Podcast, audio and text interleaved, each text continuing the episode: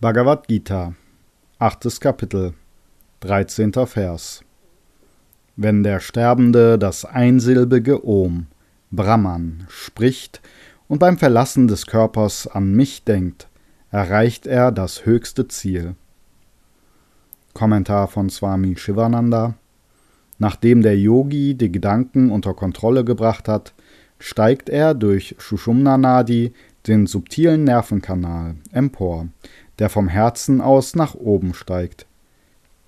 Er hält sein ganzes Prana, den Lebensatem im Scheitel, dem Brahmarandra, der Öffnung Brahmas fest. Er spricht die heilige Silbe Om, meditiert über mich und verlässt den Körper.